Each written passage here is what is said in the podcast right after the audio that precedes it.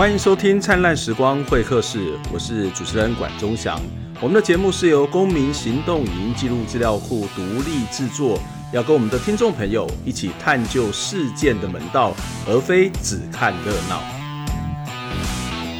我们的经费是由公众捐款支持，唯有公众的捐款支持，才能够维持我们的独立制作，并且让节目走得更远更好。欢迎大家透过捐款的方式来支持我们，在我们节目的下方说明栏当中有捐款的连结，或者是可以到公民行动营记录资料库的网站来捐款支持我们，加入定时定额的行列。回到我们今天的这个主题，是延续上个礼拜跟大家讨论的一本我觉得很好看的书哦。其实这本书里面把台湾最近这一年来的有关于新冠肺炎 （COVID-19） 所发生的一些现象，其实也做了一些爬书，做了一些整理。当然，它也有一些是一个很久性的存在的问题，它也不是只有在。这个状况底下才有的，因为人类常常会面临到很多疾病的问题，或是一些公共卫生的问题。这本书叫做《疫病与社会的十个关键词》。这本书的作者呃刘少华老师在现场跟我们一起聊天。少华老师你好，呃，主持人钟祥老师好，还有各位听众朋友大家好。呃，谢谢绍华老师在上个礼拜已经花了大概呃三四十分钟时间跟我们谈这本书，但是实在是这本书太丰富，而且其实跟现况有很多是可以契合的地方哦。那这本书当然指出了十个重要的关键词，包括人权、污名，呃，包括这个呃这个所谓 CDC、中药等等的这些重要的概念。那在这本书里面，其实我也觉得很重要，例如说呃公卫伦理这个概念，其实。在这件事情上面，事实上，呃，疫情的这件事情，事实上是一个非常重要的公共卫生的一个问题哦。那公卫伦理，其实我就会直接，除了在您书中提到的一件这些例子之外，我就会想到的是，在台湾前一阵子，其实现在依然仍然是很重要的议题，就是好心肝的这个。这个事件哦，那好心肝这个事件，其实呃看起来在过程当中会有很多不同的说法，但是不管如何，它出现的一个现象就是，哎，为什么这个台北市政府可以把这个疫苗给诊所去施打，而这个施打的对象到底是谁？一开始没有人知道。那这个有没有什么样的一个公卫伦理的问题，或是这样的一个疫苗，其实某种程度上面它是有稀有性的。这个事实上是不是也反映出某种权力、权势、生呃资源分配的问题呢？我觉得这个好心肝这个事件呢，它呃这个事件本身之所以会存在，我觉得其实是跟我们的疫苗的政策有直接的关系的。嗯首先，好心肝他他为什么会拿到这个台北市政府的疫苗？首先是因为刚开始的时候，很多的台湾的呃医疗人员他们不愿意打疫苗。对，大家还记得吗？就是疫疫苗犹豫在台湾一直是很大的事情啊。嗯。那可是呢，指挥中心或者是说政府的决策，中央的决策其实又不开放。嗯。所以就就就一直就就有点像是就就卡在那里了。所以。嗯这个为了要促进施打，所以其实我我相信台北市政府或者是其他的地方县市政府，很可能都是为了要促进施打，所以他们就扩大了这个接种的诊所。嗯。那这个是一个背景。那另外一个会造成这个现象背景，就是我们的疫苗疫苗的施打顺位，大家不晓得有没有去看？我们的第一类是叫做医疗人员。对，可是这个医疗人员里面是包含所有医疗院所里面的医事人员和非医事人员。嗯嗯。好，那第二类是叫做中央及地方防疫人员。嗯，但是中央及地方防疫人员，他们指的是我们大家所认定的那些防疫医师吗？去做调查、做卫教这些医师吗？也不是。嗯，它的定义非常的模糊，或者是根本没有定义，所以大家才会知道像丁怡明。对。他也是用中央防疫人员的身份去提早施打疫苗，嗯哼，嗯哼，或是金管会的官员也是用这个身份去施打疫苗，嗯、呃，甚至很多 就是就是很多我们可能觉得奇奇怪怪的人，为什么都可以施打疫苗？啊、嗯，特别是政府的那个叫学姐的，嗯，这个也是也提，他们用的都是地方跟中央防疫人员，嗯、所以这其实是一个很大的黑洞。嗯、那这两类人员，我现在记不得数。详细的数字，其中一类人员大概五十万人，嗯、另外一类人员大概三四十万人。嗯哼，嗯哼。所以你看，第一类跟第二类加起来就这么多。那好心肝的那些人呢？嗯、他们是用什么样子的名义打？他们用的是第一类志工。嗯嗯，对，志工，因为它包含所有的非医事人员。嗯嗯。那这个非医事人员，非医事人员很本来就是一个模糊的界定，有一些是非常重要的清洁人员哈。嗯。然后或者是柜台里面在那边报到的的人员，可是也有很多人我们根本不知道是做什么。嗯，所以其实在这里面可以看到他。虽然有某种的界定，但是这个界定是模糊的，或者这个界定到底如何产生的，可能都有很多的疑虑。可能包括不止刚刚谈到这些现象，例如说，呃，黄昭顺他也说他是医疗人，但是他不是第一线，那他到底有没有资格打？或是张荣卫，呃，依照这个云林县县长的说法是，哎，他是我们是同住的人嘛，所以他也是有关的。所以这个界限会不会变成是一个无限扩大？那到底他的标准是什么？对，他没有标准啊，嗯，中央就是没有标准啊，嗯。所以应该是说，中央的标准是越来越放宽。嗯。最刚开始，它的最刚开始的第一版的时候，其实就只有医事人员。嗯。可是如果我们看国际上，那医事人员也是指第一线风险高的医事人员，嗯，而不是所有的医事人员。他我们都知道，其实整形诊所的人也是医事人员。对。或是验光师也是医事人员。嗯哼，嗯哼。或者是物理治疗师、矫正师、语言治疗师什么，全部都算是医师人员。嗯，可是这一类医师人员，如果你放在国际上一般的，不管是 WHO 的施打的那个接种的建议指引哦，或者是像其他的英美的一些欧美的一些国家，他们的医师人员的界定不是像台湾这样，只要是在卫，只要是在卫福部这边有医师登记的，都叫做医师人员，而是用那第一线。第一线高风险的医疗人员，嗯，可是我们是所有的医师人员，而且曾经有，曾经呢是所有这些医师人员，他们的家人也的确是可以打，嗯，所以这里面，所以黄昭顺大家觉得对他很不满，可是这其实不是他个人特权，而是这个政策所形成的集体性特特权，嗯嗯，就是这个政策本身不清楚、模糊、有漏洞。所以让这些的现象会发生，我不相信这个可以用漏洞来来，我不认为可以用漏洞来称之。通常漏洞是指说我们百密必有一疏，嗯、这个我们叫漏洞。嗯、可是这个洞是非常的大，嗯、它甚至可能大了超过原本我们都知道是哪些是重要的的人员的概念，嗯、所以我们还可以用漏洞来。我是觉得它是不可能不知道的事情。嗯嗯。所以到底这个决策是怎么出来的？嗯，好，那这个这个决策呢，照照那个官方的说法，政府的说法是说这个是那个啊、呃，这个 A 是 ACIP，就是那个疫苗接种的这个委员委员的会他们提出来的。对，这个这个 ACIP 这个委员，大家如果有机会去看，因为这个这个名单是公告的，嗯，十七名委员里面全部都是各个。尤其是主要是大型的医院，嗯，十几个人主要都是医疗界的，嗯，的专家啊，然后只有一位是公卫专家，嗯哼，嗯哼，嗯，然后没有任何其他领域的专家，嗯，那你那你你会认为说，虽然这是一个医疗相关的事物，可是当我们在达到一个集体人口必须要做疫苗施打的时候，它的考量真的是只有医疗的考量吗？嗯，它其实还是会有其他的考量。那即使我们以医疗的考量还来讲的话，W 以 WHO 的那个就是这个施种的优先顺位的建议指引，它会区分说，在你疫情进入社区爆发之前，跟在进入社区爆发之后，你在进入爆社区爆发之前，你施打的顺位可能会有一种。一种优先顺序，嗯，可是你一旦进入社区感染的这种情境之后，因为为了要降低死亡的那个可能性，嗯，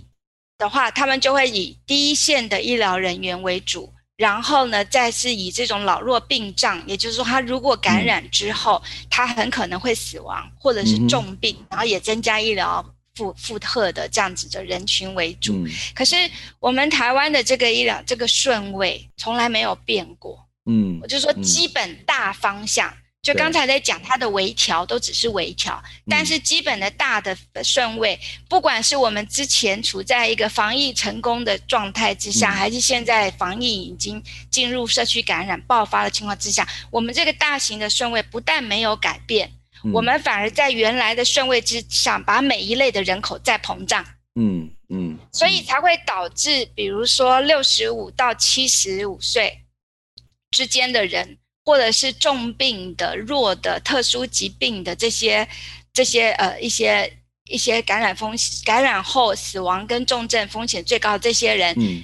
他们的顺位就越来越后面。越来越后面，嗯，对，这些人的顺位到现在已经看不到了。也就是说，在一开始的时候，那个标准就是一个模糊，或者是一种呃非常。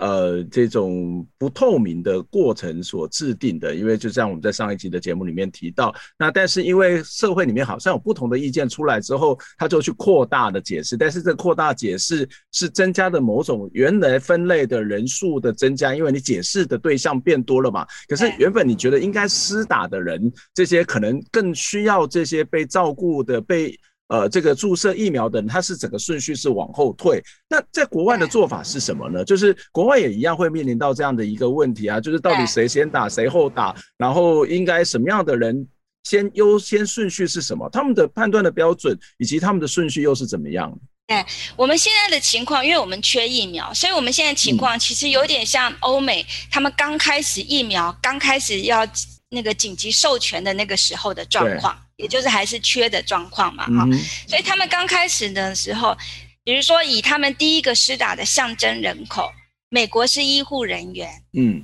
啊，那德国跟英国都是超高龄的老奶奶，嗯哼，嗯哼，所以那个其实是具有象征意义，也就是说这两类人员其实都是感染之后重症或者是死亡风险最高的人，嗯，然后他们的做法其实跟 WHO。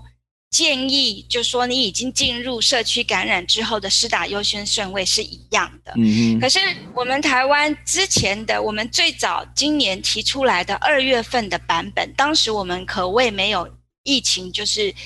可我们就当成讲把它讲成是没有疫情好了。嗯。好，或是还没有进入真的是社区爆发的状态，所以那个时候我们以现在的这样子的一个优先顺位来打。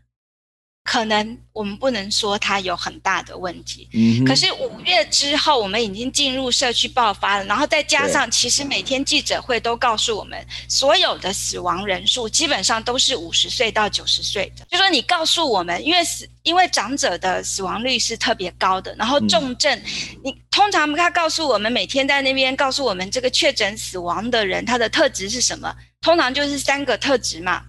嗯，高龄。然后他有慢性病，或者是他本身有重大伤病，嗯哼，就是这三类人，嗯，就是你已经告诉我们是这三类人，他们是最容易死亡的。嗯、可是这三类人除了七十五岁以上的长者，也是被排到第六类，嗯嗯，也不是最前面，而是排到第六类，嗯。然后后面另外的两类人到现在第七类连影子都没有，嗯。所以我们的这个做法其实。跟国际上我们平常认为是我们学习对象的国家都很不一样之外呢，那我们可能就说这是每有些人会说这就是每个国家的国情不同啊。但是事实上，我们就疫病的角度来讲，我们先不谈其他的社会性的问题，我们就疫病本身可能造成的死亡风险来讲哈，我们并没有国家跟其他国家太大差异嘛。对。对，可是我们在做这个其实带有伦理、公众伦理性质的这个一个公共卫生的的一个决策的时候。我们却产生，我们却出现了非常不一样的选择。嗯，但是这个选择，政府到今天都没有公开说明为什么是这样子选择。嗯，然后为什么在每一类里面的人数不断的扩大，嗯，然后导致那些其实是最气虚疫苗的人始终都打不到。OK，所以其实就会看到的一个状况，就是邵华刚刚的意思是说，其实在全球，我们台湾的疫病的这种。死亡的这种情况，或是这些群体跟其他国家其实并没有什么太大不同，因为它可能这个东西是在所谓的国际上面都有很多的统计，而在现实上面也是如此。但是我们的这个施打的顺序，某种程度可能是类似的，但是其实。有些东西又不太又，但是有些数据又不太一样。然后更大的一个问题是，我，我，我们的跟人家第一类跟第二类跟人家很不一样，很不一样。对，特别是这第二类是不一样。然后更更不一样的地方是，它是不断的去重新的去解释，不断的扩大，然后造成这个排挤。那这其实也会是一个国家决策，甚至资源到底应该要放在谁身上的问题哦。那它不是一个某个人的特权与否的问题，或者这个人的。品德与否的问题，这当然是可议的，也是需要去检讨的。可是更大的问题就是，我们为什么会有这样的一种现象产生？我们先休息一下，我们待会再来回继续的跟大家谈这本书《疫病与社会的十个关键词》哦，来继续来谈这本书里面有哪些是值得我们要进一步去关注的一些问题。我们先休息一下。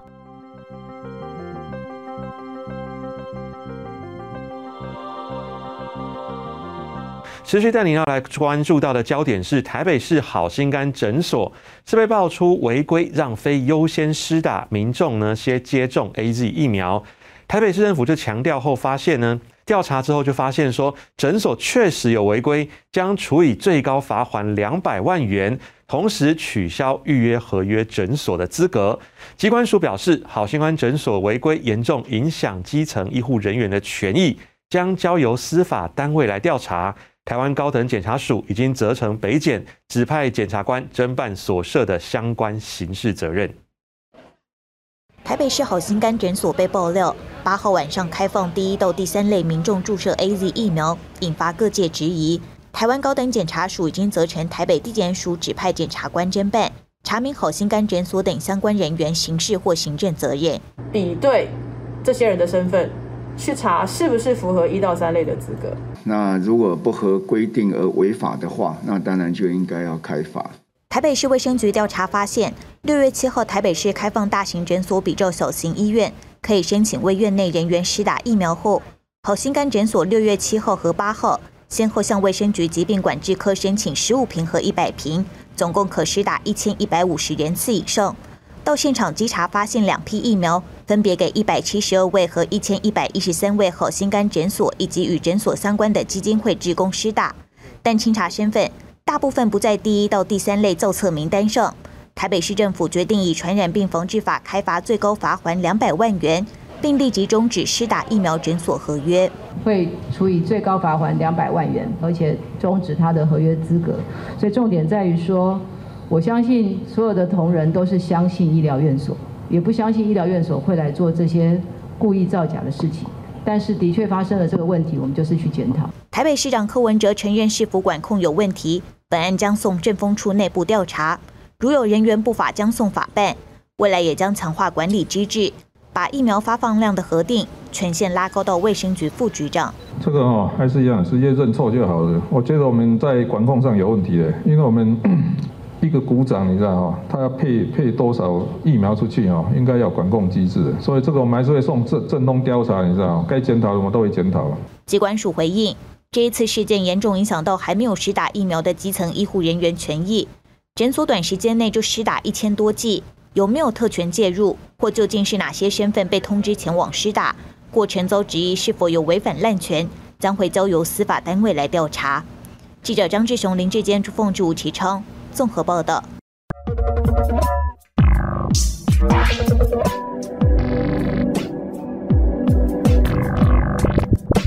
欢迎回到《灿烂时光会客室》节目的现场，我是主持人管中祥。《灿烂时光会客室》是由公众支持捐款的节目，欢迎大家透过不同的方式。来支持我们。那我们今天在节目当中跟大家谈的这本书《疫病与社会的十个关键词》，春山出版社出版，作者刘少华老师呢也在现场跟我们一起聊天。少华老师你好，呃，周翔好，各位听众朋友大家好。呃，其实我们从上个礼拜一直聊到这，聊到今天，其实我们都在做一件事情，就是逆时钟哦，就套句这个呃这个社会里面一直在出现的这种讨论哦。那其实，呃，我想这个不管是不是逆时钟，我觉得我也没有人要，特别是对陈时中如何如何，是对一个回到一个公共政策上面都应该有不同的意见、不同的讨论，或者是作为一个学界，或是作为一个媒体去检视公共政策的这个决策的过程、实施的过程，都是一个理所当然。这本来就是我们对民主社会的期待。所以，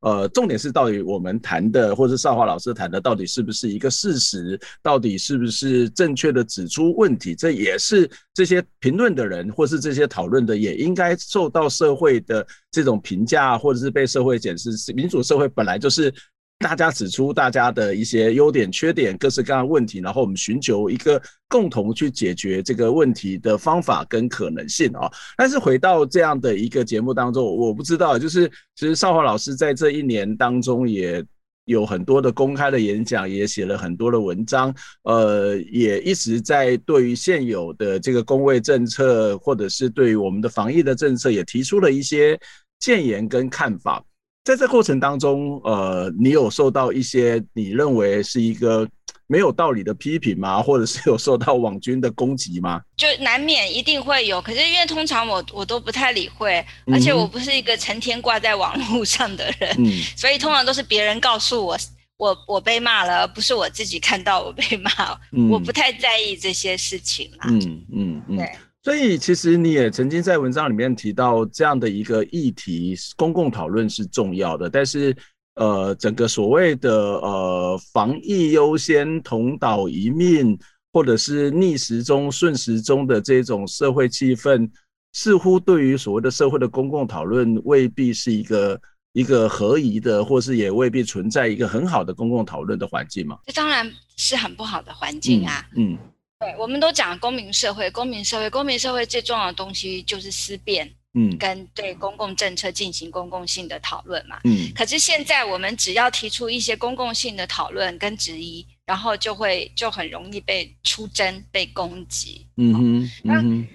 那可是那常常我们就发现一件事情，其实有一些真心诚意。被冠为是逆时钟的人，他在进行公共讨论的时候，嗯，大部分会有一个特质，嗯，其实他会把他会把所谓的事实或是资讯去整理出一个详细的脉络，嗯哼，然后他依据那个脉络提出他的批评，跟建议，嗯，可是有很多比较顺时钟的人，或者是或者是他不一定是以顺时钟之名，但是他就是批评这样子的一一些学者的，他们的批评常常很多是直观性的。嗯，是直觉性的。嗯，嗯，好，那我觉得这是两种完全不同看待事情、分析事情的方式。嗯。那如果我们身为一个不管是学者，或是经常或者是媒体，哈，或是在公民社会里面去进行理性思辨的人，我们如果要对一个议题在进行思辨，我们的前提应该是要把事实先陈列出来。嗯哼，嗯哼，嗯，或者是我们就算找不到那个事实。就是说，我们如果缺乏那个资讯，但是我们可以提出我们对这个资讯，我们需要这个资讯被公开、被透明、公开化的理由啊。嗯。所以，不管是我们手上有具有这些这些资讯，可以把它罗列出来，还是因为我们缺乏这些资讯，我们呼吁这些资讯应该要公开出来，这两种态度基本上都是比较理性的讨论、公共性讨论的模式。嗯嗯。那我觉得这样子的模式。他根本不需要以顺时钟或逆时钟之名，嗯，嗯啊，对，去被排斥。他他其实是我们一个社会要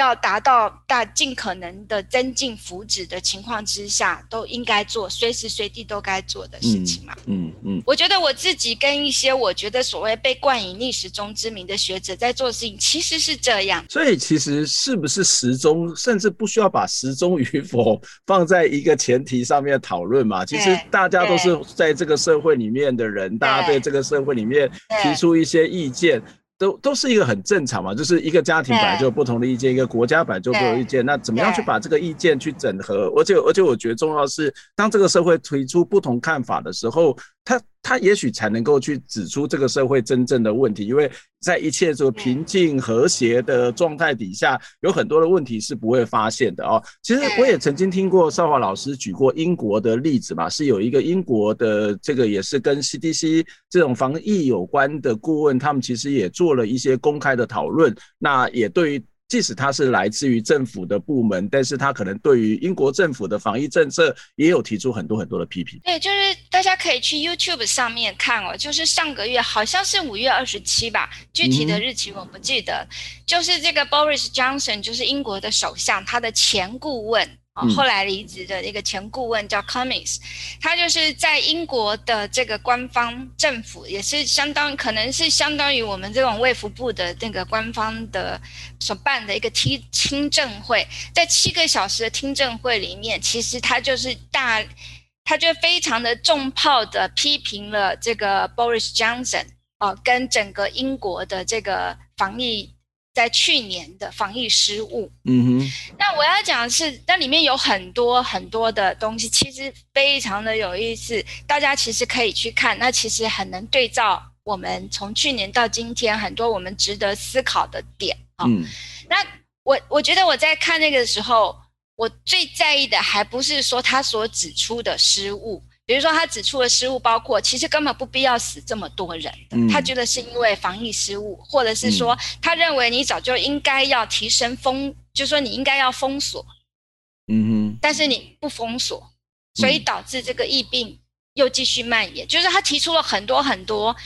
还有当时在决策过程当中，就是有一些特定的意见会出来，压抑了其他的很重要的意见，导致后来的后来的疫情更失控。就是他有很多很多的讨论，可是我觉得我在看他的这个这个听证会的这个证词的时候，我其实觉得最感动的是，这是英国他们官方自己提出来的一个听证会的检讨。嗯哼。然后其实他们现在也还处在疫情当中，也还没有完全走出来。嗯，所以他们是一个愿意去检讨，它是一个发展出 AZ 疫苗，救了全世界多少穷国，甚至包含这样子一个不是穷国的的疫的疫苗，就是，然后他们会愿意去做这样子的一个检讨。我其实觉得这是真的，真的是民主国家，它真的称得上是第一个，是一个嗯，第一个发展出这种民主代议制度的国家，就是。他会愿意做，在这个时候，他们就开始去做这样子的检讨。我其实觉得非常感动。嗯、可是反观我们台湾，我们连提出一些具有证据的、合宜的、合理的、合理的提问，嗯、都很容易的就被攻击。就像我们每天看那个记者会的时候，那个线上记者会的时候，很多记者他他依据他的本分，他提出来问题，然后就被旁边很多的留言给攻击，然后导致这个记者的声音被压抑。嗯，我就说，我们其实会提出很多提问的人，他不是无的放矢的，他是有根有据的。既然他有根有据，为什么不让他把话提出来？嗯哼，这个相对于相对于英国的那个反省，我真的觉得是非常非常感慨的事情。然后从另外一个角度，我们来思考。我们人文社会科学从来都是强调批判性的思考嘛。所谓的批判不是动不动就乱骂人，批判，也不是说一昧的反对，它事实上有点自我反思、自我反省。对，我们是在一个社会里面的共同思考这件事情。嗯，这不是人文社会科学最根本的一个价值吗？对。所以，如果我们我们人文社会科学为什么会在会在疫情的期间，我们就突然失去了这样子的价值跟？跟思考工具呢？嗯哼，嗯哼，这是让我一直想不通的事情。这个当然是一个非常复杂的问题了。也许呃，是不是大家都会在关注这些事情，或者是大家在学术界里面有很多忙碌的问题？呃，这个其实是更多值得要去讨论。当然，也可能是因为呃，他是本身就觉得支持这个政策，或是有可能害怕攻击。我我举个例子，我在十几年前也参与到当时的政府是民党政府，然后我参与了一些执照的审查。那后来这个这个审查的结果，当然有些电视台它是没有办法拿到执照。那我一直觉得我是在做非常的专业性的做判断，然后我一直也主张整个过程应该要录影下来，甚至要做公开。那当然有些委员就觉得不愿意。那可是这个结果之后就出现了一个现象，就是我们可能就会被很多人的快速的攻击哦，例如说被称之为叫血滴子啊，然后一呃这个什么可能是民进党的打手等等之类的啊。那其实我就觉得不会啊，我就明明按照我自己的专业，按照这个标准去做判断，可是你为什么这样攻击？当然，这个背后会有一些蓝绿的这些思考在里头。可是我那时候最深的感受是什么？就是如果这个社会一旦都是用贴标签的方式，或者是用情感的方式在讨论问题，再去做一种所谓的公共的审议审查，我觉得到最后不会有人愿意出来做这些所谓的公共服务，因为大家会觉得说啊，我出来讲这些东西，我是出于善意，可是又被贴标签，又被人家谩骂，那我干嘛要去淌这趟浑水呢？我就回到我的学术界里面，好好的做研究，我要去深的，我要干嘛？我干嘛要去管这些事情？我觉得你刚刚提的问题，我觉得是很复杂的。对，很多朋友是这样子。对，嗯、很多人这个会造成某种的寒蝉，某种对于公共议题的自我限缩。嗯，对，我刚刚提那个问题，不是在就责任何的个人，而是说它作为一个集体现象，我觉得它是值得，它、嗯、是值得关注的。当然，这个背后的现象可能还是有很多原因。我也想要跟少华老师来做一些讨论，例如说。呃，我刚刚举我的例子，或者在社会当中的例子，就会看到，呃，他很难就事论事的原因是在于，呃，所谓的蓝绿啊，这个社会的某种的蓝绿或是对立的特质是很严重，所以大家常常会出现一种状况，就是瞎挺嘛，哈，就是我就挺你挺到底，可是到底挺也许有道理，也许有没有道理，可是我就是去挺你，这是一种所谓的可能来自于蓝绿上面，我对于对方的讨厌或是对方的支持来决定我要不要去。支持或是反对你这件事情，可是它也可能会出现的一种是，呃，因为这个疫情实在是太紧张了，我其实生命安全是重要，所以我们现在需要的是一个领导中心，是要有一个稳定的力量带着我们走。那也有可能是我们对于权威本来就存在的某种的顺从，或是某种的这一种所谓的认同，所以只要一旦权威做了什么，我们当然就会顺着这个权威去走。所以它可能也是一个非常非常复杂的因素，它可能是一个现在政治里面的呃所谓的党派的对立，也有可能是来自于传统的文化对权威的服从，或是来自于人性的某种的恐慌啊。对，其实在去年哦，去年这个疫情在全世界爆发的时候，就出现了一个现象，就是世界各国的领袖的那个支持率都很高。嗯，对，你在书里有提到，嗯，对，这个其实就是福音钟祥老师讲的，就是说。在危难的时刻，像在打仗的时刻，大家都会觉得希望能巩固中央的领导中心这样子。对，嗯、那可是，可是其实我们到了今天，从去年到今天，虽然台湾的疫情我们现在还是觉得很紧张，可是的确相较于各国，我们真的就还没有达到四级警戒，嗯、我们还没有真的封锁嘛。所以其实我们还是尽量是我们的政策，还是尽量是让大家。维持一定程度的日常生活，所以其实我们虽然是学校都在家上课，可是我们公司行号都还是基本上都是到公司行号上班。嗯嗯嗯、所以我要强调的就是说，我们虽然警戒，可是我们实际上的政策并没有达到那种程度。嗯嗯。嗯可是我们的权威的程度却相当于。已经别人的四级警戒的状况，对别人封城的那种状况，嗯、所以那其实是一个非常、嗯、非常显著的一个对比差异。嗯，那这个东西当然也有可能像是钟少老师刚才说的，是不是就是我们习惯对于权权威接受还是什么？那我自己的另外一个观察，我是发现说，我们台湾的一般的民众或社会，好像对于这种。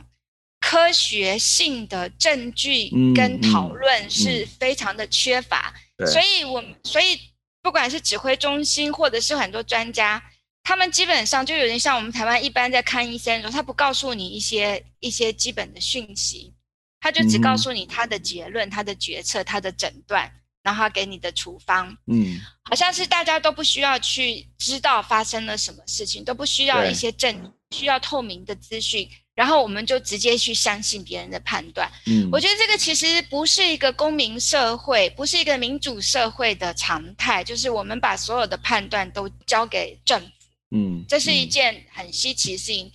这这这个现象，我觉得我真的是在我所经历的国家里面，我觉得这个现象我真的只有在中国看过。嗯嗯，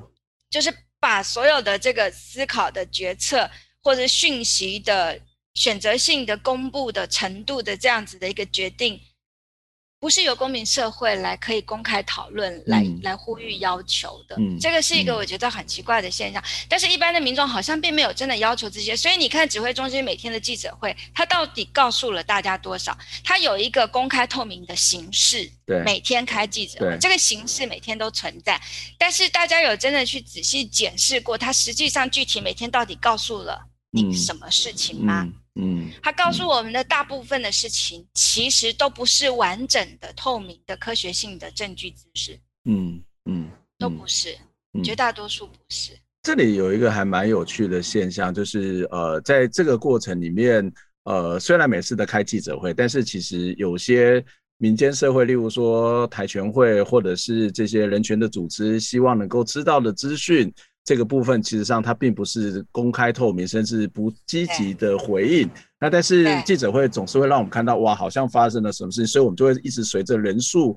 的这种呃这个所谓的染疫的人数的上下心情随着浮动，我们一直在这样的一个情绪当中，可能是呃这个会让我们一下子很开心，或是一下子很紧张，还是很难过，但是可能就忽略了那个所谓的科学的这种所谓的追求，或者是科学是追求之外的那种。对于真实或者是那个透明度的要求，刚刚绍华老师谈到一个我觉得很很重要，就是我们虽然是在三级警戒，可是我们却有一个四级警戒的威权威。这个权威当然，呃，我觉得从政府的角度来讲，他并没有说我要去打压你或者干嘛，但是他可能会有一个可能是人民自己形塑出来的，或者是他某些选择，你刚刚提到某种选择性的资讯，呃，揭露不揭露这一种所谓的权威，他。可能跟很多的威权国家还是比较不一样，这种压抑式的权威是不同。可是我觉得一个很重要的是，既然我们还是在三级警戒，跟别人很多是不同的，那我们不可能说，我们当然不可能去放心这件事情，而是我们应该还有比较多一点的空间，跟那些四级警戒必须要去顺从权威的国家是不同的地方，是我们应该还有比较多一点点的空间，好好的来讨论现在的防疫措施有什么。可以再去需要去检讨的，有什么东西需要去调整的？至少这个是应该可以做得到的吧？对对对，这个东西，但是就我所知，比如说以刚才那个中祥老师讲那个记者会，他不会主动去试出很多我们觉得公民社会讨论必要的资讯。嗯、其实很多的媒体去询问的时候，我们也看到，其实那个媒体他们获得的资讯是非常有限。嗯嗯嗯，对对，所以所以那个记者会其实他能够提。他没有真正扮演到具体的这个讯息，可是你如果去看其他，不管是美国或者是英国，他们很多的这些重要的决策的讯息，很重要的政策的那个。政策制定的这个基础跟后面的逻辑，他们其实都是会公告的。嗯嗯。可是我们在台湾都没有，甚至你要会议记录都没有。对，这其实我们在前几集的节目也提到，台权会跟呃 CDC 要求一些有关于隐私的回函。我们看到的是，哇，怎么会这么多的模糊的状况？那应该既然别人提出来，就是好好的回，就是按照资讯公开法好好的回，就应该是理所当然可以去做的事情。对。对对好，那时间的关系，今天我们其实已经花了两集的时间跟大家来谈疫病与社会的十个关键词，其实非常非常的精彩。当我们这两个礼拜谈的东西，其实已经超过了这这本书。可是这本书有一些更基本的概念、基本的这种呃观点，或者是在更先前在台湾发生的事情，或者在其他国家发生的事情，也值得我们再进一步的去了解、进一步的讨论。那今天非常谢谢少华老师陪我们两个礼拜的时间来。跟我们分享你对这个这本书的这个写作，以及对这个疫情的各式各样的看法，非常谢谢你。希望下次有机会再来跟你请教相关的问题。那我们节目到这边结束，下周再会，拜拜。谢谢钟祥。